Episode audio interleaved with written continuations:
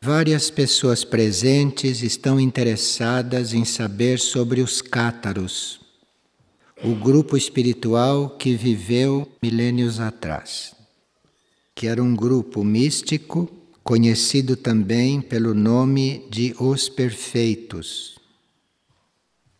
Bem, houve certos grupos humanos e certos povos que não constam da história oficial da Terra, porque realmente não deixaram provas concretas da sua existência, essas provas que a história usa. Então, tanto os essênios quanto os cátaros são grupos ou povos muito misteriosos e que pouco se sabe deles. Estes cátaros frequentavam muito cavernas, usavam muito túneis subterrâneos no plano material. E isto pode ser um efeito, pode ser uma, um reflexo da sua origem, não de superfície. Assim como os essênios, há quem afirme que não eram povos originados na superfície. Então, como povos de origem desconhecida, como também desconhecida para onde foram, nós cremos que não eram de superfície, mas que estavam aqui temporariamente materializados ou instalados aqui para fazer algum trabalho que não dizia respeito exatamente à sua própria evolução como povo, como grupo, mas estavam realmente a serviço do planeta. E tudo faz crer que o serviço que eles prestavam ao planeta era virem à superfície, ajudarem na conexão da superfície com a vida extraplanetária, com a vida interplanetária porque os seres da superfície não teriam esta possibilidade de fazer estas conexões, de fazer estes canais de ligação. Então, os essênios, os cátaros e outros que a gente pode nunca ter ouvido falar, porque havia muitos grupos no Oriente, no Tíbete, que nós nem conhecemos, nunca ouvimos falar deles. Então, estes grupos faziam essas conexões e no momento em que as conexões estavam feitas, no momento que as energias, que as forças extraplanetárias já podiam fluir para a superfície, esses povos não tinham mais nada o que fazer aqui e voltavam para os seus lugares de origem. Então não estavam aqui para a sua evolução, como estamos nós aqui da superfície. Vinham à superfície, passavam uma etapa, um período, e quando esse serviço terminava, quando estas conexões estavam feitas, eles desapareciam ou voltavam para suas origens. E uma pessoa teve um sonho que se passava um milhão de anos atrás. Ele descreve aqui várias coisas do sonho, mas ele ficou muito impressionado porque parecia uma projeção parecia uma, uma manifestação muito fiel àquilo que era aquela época.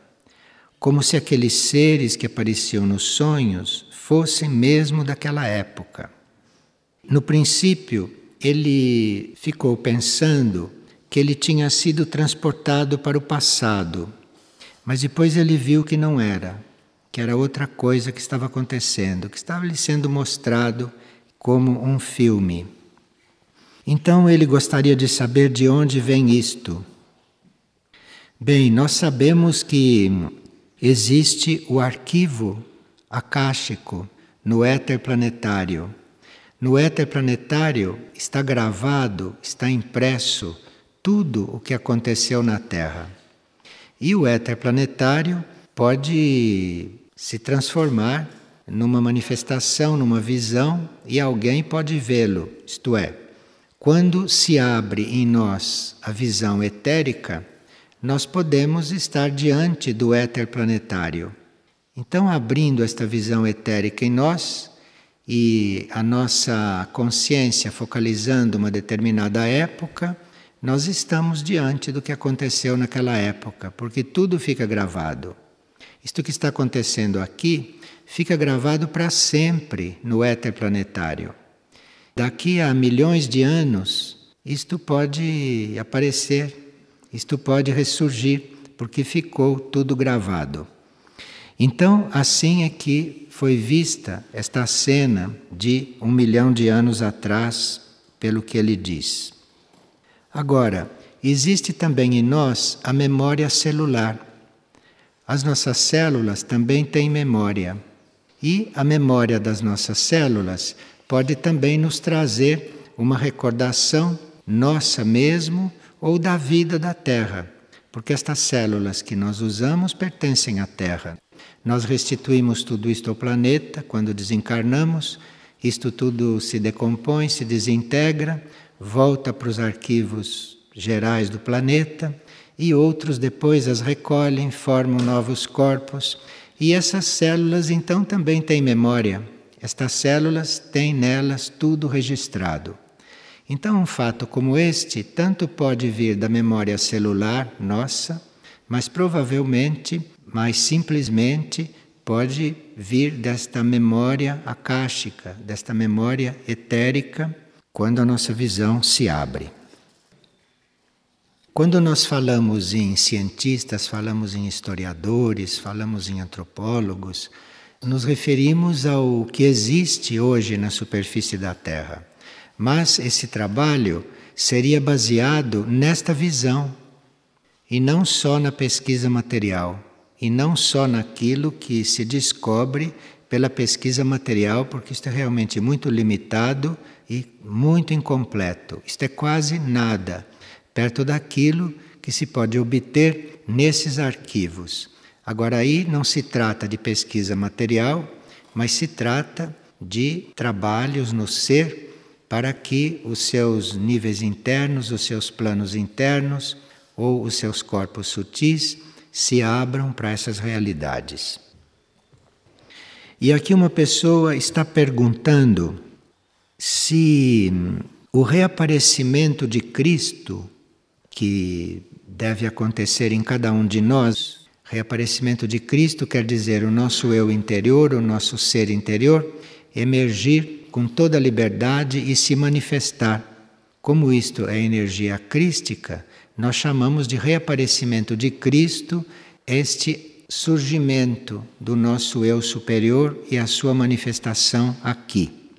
Então, a pessoa pergunta: se este reaparecimento do Cristo coletivo em toda a humanidade. Se isto vai acontecer antes do fim dos tempos ou se isto é um fato para depois do fim dos tempos, em um outro plano. Isto que se chama do fim dos tempos, isto é um fato muito distante. É um fato que está previsto para todo o universo depois que tudo aconteceu. De forma que o reaparecimento de Cristo, o surgimento do eu superior na humanidade, esta realização de toda a humanidade, tudo isso está muito longe do fim dos tempos. No fim dos tempos, tudo estará muito mais perfeito. Então precisa que o Cristo reapareça dentro de cada um e que aí comece a criar a perfeição dentro de cada um e que aí a humanidade vá ficando perfeita. Então isto são muitas épocas que vão passar antes do fim dos tempos. Fim destes tempos, fim desta evolução, deste tipo de evolução. Porque aí, no fim dos tempos, quando esses tempos terminarem, esses tempos que produzem estas coisas, nós todos estaremos já transmutados e estaremos prontos para uma outra evolução. Isto será um outro tempo. Não igual a este, não tem nada a ver com este, e portanto se diz o fim dos tempos. Depois é outra coisa. Sonhei que eu tinha acabado de decolar num avião, o qual teve uma pane e acabou fazendo um pouso de emergência. O que me chamou a atenção era o tamanho do avião visto de fora. Ele era muito estreito, como se fosse um foguete E eu pensei, como cabia tanta gente lá dentro? E ele, inclusive, se o avião era tão estreito. Bom, este avião que acabava de decolar e que logo depois entrou em pane, simbolizava uma dessas ideias humanas coletivas. Existem formas de pensamento coletivas, né, humanas. Então, isto é como esse avião que decolou e que logo depois entrou em pane, porque essas ideias humanas não servem mesmo para muito, não vão muito longe. Então entram logo em pane. Agora, como isto não é um avião material, mas está simbolizando uma forma pensamento, então no sonho apareceu muito estreito como um foguete. E seria impossível materialmente que coubesse lá dentro todas essas pessoas. Só que isto não era um avião, não era um foguete, mas era uma ideia, era uma forma pensamento na qual todos haviam embarcado e depois tiveram que todos juntos fazer um pouso de emergência. Isto nos sugere, não? Que a gente se pergunte se o que a gente está pensando é mesmo coisa nossa. Porque às vezes nós assumimos certas ideias, assumimos certos pensamentos, nós aderimos a certos tipos de reflexão tão diferentes, tão opostos àquilo que é o nosso ser, a nossa consciência, o nosso caráter, o nosso temperamento, o nosso jeito verdadeiro de ser. E a gente, quando vê, está dentro daquela ideia, como este que estava dentro de um avião. Então, nós teríamos que nos perguntar sempre se o que estamos pensando a respeito de alguma coisa, se é mesmo ideia nossa ou se é algum desses foguetes que nós embarcamos neles e que fomos para cima com eles. Que isto é coletivo, isto é de todos. Isto é a soma de muitas ideias normais, materiais, de todas as pessoas, de muitas ideias comuns.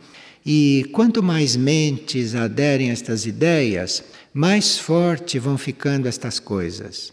E aí você vê todo mundo fazendo a mesma coisa, todo mundo reagindo da mesma forma diante de um acontecimento. Vocês não veem isso a toda hora? Então, são esses aviões cheios destes passageiros. Então, nós teríamos mesmo que, a propósito deste sonho, não que para ele foi tão real, nos perguntarmos mesmo se isto que passa na nossa mente, se isto é nosso realmente, se isto condiz com o nosso nível de consciência. E vocês vão ver que não condiz muito, não. E que aí tem muita infiltração de ideias coletivas, de estados de ânimo gerais, que nem são particulares, são gerais, são somas de estados de espírito, de reflexos de outros temperamentos, e que nós encampamos isto e ficamos pensando assim. E deixamos essas coisas também infiltrar nas nossas próprias ideias, de forma que uma ideia nossa vai se transformando, não porque vai evoluindo, mas porque vai absorvendo estas coisas e vai ficando cada vez mais um avião como este. E uma pessoa pergunta: como ajudar alguém na cura de uma doença ou de outras máculas? No pensamento de hoje, no pensamento do dia, nós temos até certo ponto uma resposta para isso. Porque para nós ajudarmos alguém, precisaria que a gente não estivesse interferindo no karma daquela pessoa, que a gente não estivesse se envolvendo, invadindo aquilo que é o plano evolutivo para aquela pessoa. Agora, se nós consideramos o indivíduo no seu nível mais profundo uma essência perfeita e íntegra, isto é uma forma superior de se ajudar os outros. Porque aí você não está acentuando, você não está confirmando aquilo que ele é na aparência. aquilo que ele é nos seus limites materiais, aquilo que ele é na sua personalidade ou aquilo que ele manifesta nas suas ações externas. Mas se você o está imaginando como uma essência pura e perfeita, você está com isto estimulando aquela essência a se manifestar e estimulando aquela essência a vir à tona. Uma forma de se ajudar alguém externamente, mais compreensivelmente, mais humanamente, seria você informar a pessoa de alguma lei que ela precise conhecer. Então, muitas vezes, alguém está em dificuldade porque não está em sintonia com uma determinada lei que diz respeito ao seu momento atual Existem leis em todos os planos de consciência. Existem as leis materiais, existem as leis astrais, as leis mentais e assim por diante, até as leis divinas. E cada um de nós vai viver as leis que correspondem ao seu nível de consciência. Então, se algum de nós não estiver vivendo a lei que lhe corresponde, estiver vivendo uma lei anterior, com isso nós arriscamos precisarmos de ajuda em algum sentido, em algum setor. E esta pessoa se impressiona muito quando alguém está doente. Quando alguém está doente, é porque alguém não está muito bem afinado com certas leis do nível de consciência dele. Então ele fica doente. Isto é uma forma da gente ficar doente se você o conhece e se você percebe que tipo de doença é esta, porque há doenças também infecciosas, são outra coisa. Há doenças kármicas, são outra coisa. Mas uma doença que vem porque o indivíduo não está no nível de leis que lhe corresponde, nesses casos, se você detectar qual é a lei que corresponde a ele, você pode passá-la. Isto é uma forma de ajudar quem está doente. Então, por exemplo, se alguém está com dificuldade respiratória, você pode passar a ele as leis do espírito. Na trajetória do fogo existem as leis do espírito. Ele que vai ler as leis do espírito, tomar contato com as leis do espírito, que são diferentes das leis da personalidade são diferentes das leis materiais. As leis do espírito são outras vibrações. Então, ele vai entrar em contato com as leis do espírito e aí poderá começar a respirar melhor. Porque a respiração, os pulmões, o nosso aparelho respiratório, tudo isso está aqui como reflexo do nosso respiro espiritual, do nosso contato com o espírito, que está mais ou menos bem feito. Então, tudo isto nós podemos sim ajudar uma pessoa. Agora, para nós estarmos mais seguros de tudo isto, nós teríamos que reconhecer e confirmar para nós mesmos e nos colocarmos mesmo na posição de estarmos no nosso verdadeiro lugar de paz, no nosso verdadeiro lugar de quietude, de fé, de saúde, de equilíbrio, de harmonia, que é dentro do nosso ser, que é no nosso interior. Então, se nós ficarmos muito polarizados naquilo que está acontecendo fora, naquilo que está acontecendo no corpo, se nós ficarmos muito presos nos males do corpo, nós vamos acentuar esses males. Ou nós vamos sufocar esses males, mas eles vão aparecer logo depois, de uma outra forma. Então, seria bom que quando a gente tivesse um incômodo externo, ou quando a gente encontrasse alguém doente, que a gente o ajudasse a mudar o foco da sua atenção, da sua penetração.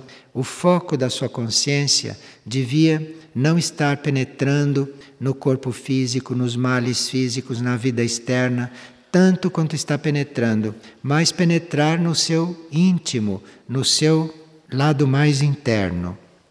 E aí nós encontramos não só esta nossa área de saúde, esta nossa área de perfeição, vamos encontrando isto gradualmente e isto vai refletindo no nosso corpo, isto vai refletindo na nossa vida, como também vamos encontrando lá dentro uma quietude, uma paz que é curativa.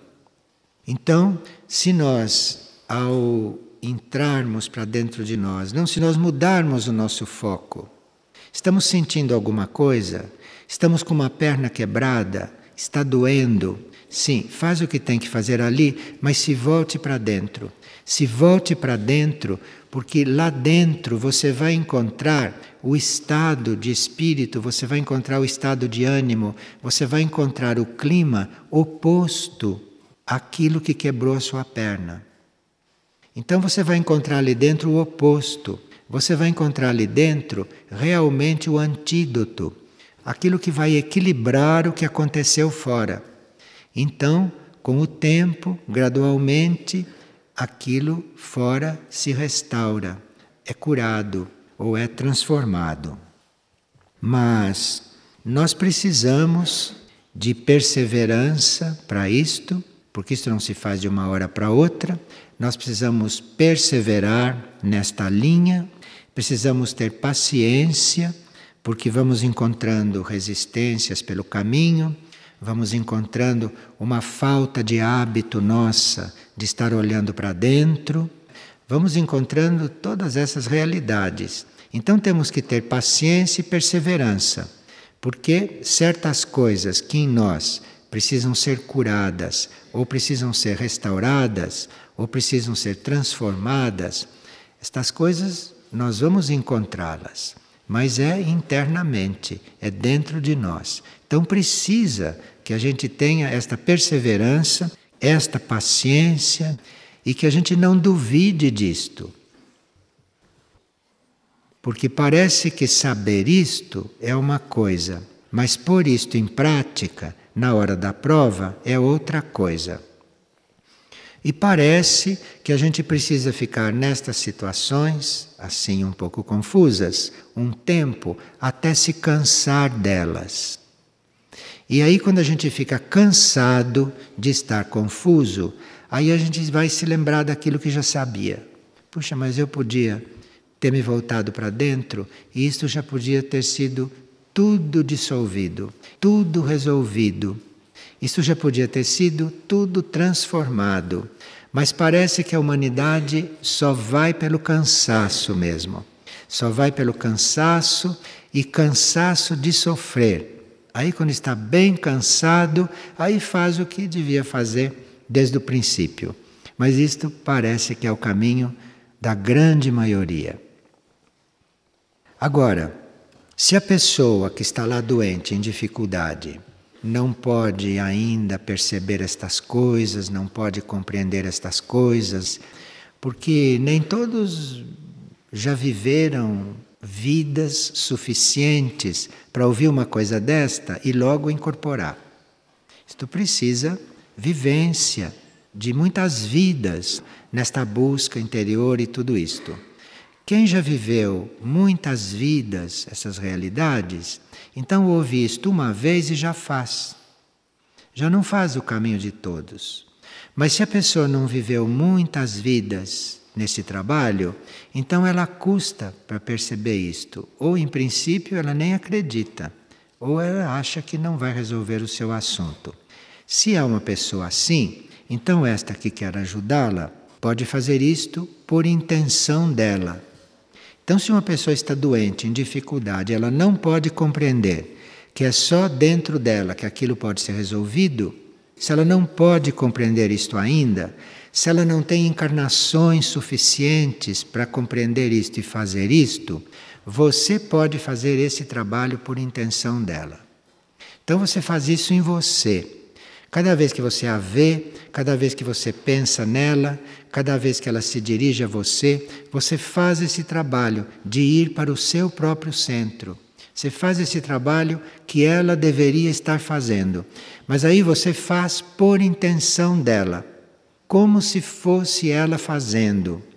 E isto nos planos internos, nos planos invisíveis, tem um certo efeito. Abre o caminho para a pessoa. Isto dá mais oportunidade para a pessoa acompanhar esta energia. Nós fazermos algo pelo outro.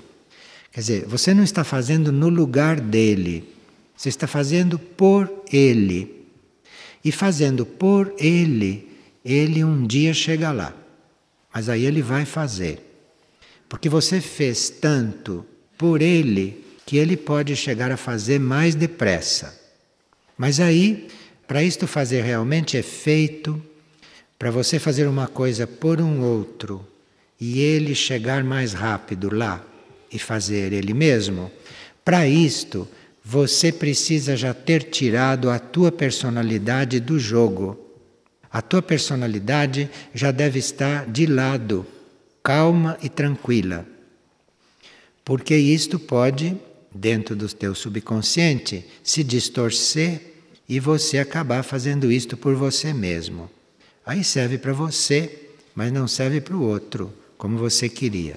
Então precisa olhar para si mesmo, ver se naquele momento a personalidade está quieta, se a personalidade não está atuando, se ela está realmente tranquila, aí você faz o trabalho. Aí é pelo outro. Mas começa com um exame de consciência nosso para ver onde nós estamos naquele momento. Se estamos realmente esquecidos de nós e se estamos realmente fazendo uma coisa por um outro. Isto é muito importante. E isto é um trabalho que alguns místicos fazem e que ajudam muito a humanidade com isto. Porque pode-se fazer isto visando uma pessoa, pode-se fazer isto visando a humanidade toda. Então eu posso fazer um trabalho em mim pela humanidade toda. E aqui ele está fazendo um efeito. Um efeito que eu não sei qual é, como é que acontece, não posso controlar isto, mas está acontecendo. Mas é preciso uma impessoalidade nisto, precisa uma entrega daquilo que se faz, como se disse no início, para não haver uma interferência de karma ali onde a gente está, sem querer, projetando isto. Porque esses trabalhos mentais, ou esses trabalhos internos, têm muita força. Então se projetam sobre algo e influenciam aquilo. E o outro começa a fazer isto artificialmente. Isto é inútil, porque ele fazendo artificialmente, ele vai ter que refazer de verdade um dia. Então, precisa que a gente esteja realmente impessoal antes de fazer um trabalho deste. Precisa que a gente esteja realmente não com a intenção de projetar ali algo imposto, mas fazer um trabalho realmente sobre si mesmo, consigo mesmo e pelo outro, mas sem projetar lá. Percebe, né, que isto é possível. Aqui uma pessoa escreveu que a sua alma clama por novas realidades. Ela escreve: Eu sei que tudo está aí disponível e que devemos dar os passos que nos cabem. Mas a minha alma clama por novas realidades. Bem, a insatisfação das pessoas nesse campo espiritual, neste campo interno, isto é uma insatisfação que, como a gente sabe, é muito saudável. E essa insatisfação que nos leva a suprir esta necessidade interna muito real. E o estudo é um dos meios de nós nos aproximarmos, de nós chegarmos as leis evolutivas, porque é através da evolução que nós saímos destes estados. Porque esses estados pertencem a certos níveis evolutivos. E se nós evoluímos, nós mudamos de nível evolutivo e, portanto, nos liberamos desses estados. Esses estados são cada um do seu nível. Então, o estudo pode levar você a sair do nível em que você está, do nível mental, e você entrar num outro nível mental, lá você vai construir outro estado, lá vai acontecer um outro estado. E esses estudos nós podemos fazer tanto com a mente, lendo, estudando, refletindo, como podemos fazer com sentimento, como podemos fazer com a nossa devoção, com a nossa aproximação a uma lei, a uma situação que estamos reconhecendo como positiva. Então, através do sentimento, através da união com aquilo, da devoção para com aquela lei ou com aquele sinal que nos está sendo dado, então nós temos aí uma possibilidade de mudar de estado. Então, num dia de estudo como este, nós usamos tanto o processo da mente, através das partilhas que a gente ouve, e através das leituras, através dos estudos que vocês fazem individualmente neste dia, como usamos também o caminho do sentimento através do coral, através daquilo que o coral manifesta. Então, nós temos no mesmo dia de estudo, muitas vezes na mesma sessão de estudo, o trabalho com a mente e o trabalho com o sentimento. E nós teríamos que encontrar a forma de estarmos nestes dois trabalhos com harmonia, de valorizarmos tanto a forma da mente quanto a forma do sentimento. Porque a forma da mente é através de uma compreensão mental das coisas. Agora, a forma do sentimento é através de uma receptividade, através de uma abertura. E aí por essa abertura, através desta receptividade, nós vamos então receber algo pelo nosso sentimento que vai nos levar a este outro estado. Então, se nós ouvimos no coral ser e fazer incansavelmente o melhor até o fim, se nós estivermos receptivos a isto, e se nós tivermos um sentimento positivo na direção disto, nós estamos fazendo este trabalho do estudo através do sentimento. A frase parece sempre a mesma. O cântico parece sempre o mesmo que está se repetindo. Mas isto é uma vibração que está, na realidade, abrindo um caminho dentro de nós, abrindo um caminho nos nossos corpos, desde o físico através do ouvido até os mais sutis, os mais internos.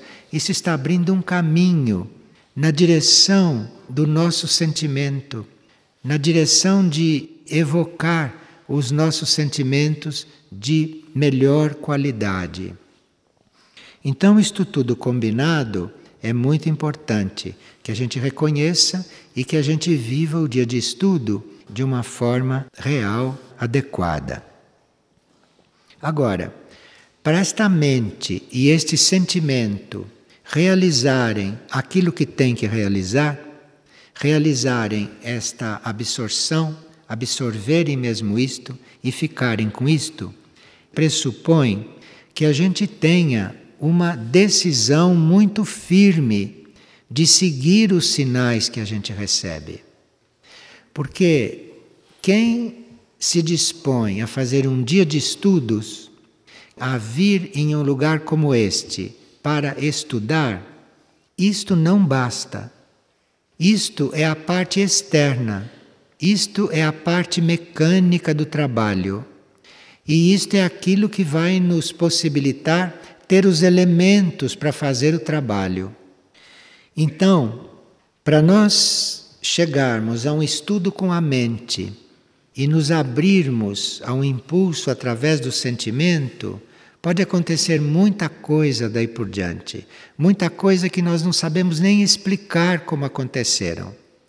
Mas é preciso que, além disto, a gente tenha o principal, que a gente tenha aquela decisão de aceitar, de receber, de seguir os sinais que o eu interno nos manda. Porque o eu interno pode estar mandando um estudo, pode estar mandando um cântico para isto. Se você procurou o estudo e se você encontrou isto, se você antes se encomendou para o seu eu interno, então é porque é aquilo que você precisava. Mas você precisa seguir os sinais do seu eu interno, estar disposto, estar realmente decidido a fazer isto. E aí vocês vão ver que vocês pediram a ajuda do eu interno e que vocês tinham a firme decisão de acolher os sinais que ele mandou. Agora, esses sinais podem vir diretamente, muito claramente, naquilo que a gente precisa. Esses sinais podem ser claros. Pode ser uma resposta clara e direta no nível daquilo que a gente precisa. Mas outros sinais nos apresentam certas realidades que nos estimulam a chegar naquilo que nós precisamos. Impossível que aqui se falando deste tema, impossível que isto corresponda à pergunta que vocês todos estavam fazendo. Não, isto não corresponde exatamente à pergunta de todos. Mas isto tem um impulso e tem uma energia, a energia do estudo, esta energia que é uma resposta do eu superior, isto tem os elementos que ajudam vocês a chegar na resposta que precisavam, naquele tema que vocês realmente precisavam. Então, o estudo em grupo é um impulso, e este impulso é o que vai fazer vocês chegarem lá aonde vocês precisam, a saber o que vocês precisam e a desenvolver o que vocês precisam. Agora, outros impulsos que a gente recebe agem em nós de uma forma que a gente não esperava. Então eu posso estar precisando de alguma coisa e invoco meu eu interno e tenho toda a fé que vou receber um sinal que vou receber uma resposta e eu tenho um determinado impulso, eu vi que eu mudei de lugar, eu vi que eu estou mudando de estado, mas que é outra coisa, que não tem nada a ver com aquilo que eu estava seguindo, que eu estava imaginando, mas eu sinto que está acontecendo alguma coisa. Nesses casos, o eu interno já está te impulsionando para uma etapa futura. Você está pedindo algo para esta etapa na qual você está, para uma situação na qual você se encontra. E o seu eu interno está te impulsionando para uma etapa futura, está te impulsionando para uma condição futura. E quando você chegar lá, tudo isto que hoje para você é um problema e que te incomoda muito está dissolvido, não existe mais. Então, há coisas que nós temos que resolver em si e o eu interno nos dá essas possibilidades. Agora, há outras coisas que há certas situações em que nós nos encontramos e que nós temos que ser impulsionados para a frente. E chegando lá na frente, nós em outro estado já não estamos mais tocados por aquilo que ficou lá atrás. E temos então mais condições de resolver aquilo, de estar com aquilo presente para nós ou de estarmos manipulando aquilo, se for o caso de manipular. E tudo isto que acontece no estudo não é em função de coisas práticas, de você estar resolvendo problemas, problemas práticos, problemas técnicos, problema de saúde, problema psicológico. O estudo está além disto. O estudo é em função da sua consciência se expandir porque se nós fôssemos buscar um estudo para resolver o problema psicológico de cada um, para resolver o problema prático de cada um, para resolver a questão que incomoda cada um, para resolver a situação de cada um, não haveria tempo para isto tudo, porque nós estamos no fim já de um ciclo e no novo ciclo não se tratará mais destas coisas. Então, em função disto, temos no estudo um impulso na consciência. Porque se a sua consciência se expande, se a sua consciência muda de nível, muda de lugar, tudo isto que te diz respeito isto, tudo isto que te incomoda, isto ou desaparece ou se transforma, ou se dissolve, enfim, você não fica mais no mesmo ponto. Então, no estudo, nós temos o plano mental do estudo, que é isso que estamos compreendendo. Mas temos também o outro plano do estudo, que é onde as coisas realmente acontecem e aonde aquilo que a gente está recebendo se adapta àquilo que nós realmente precisamos. Isto é outro plano.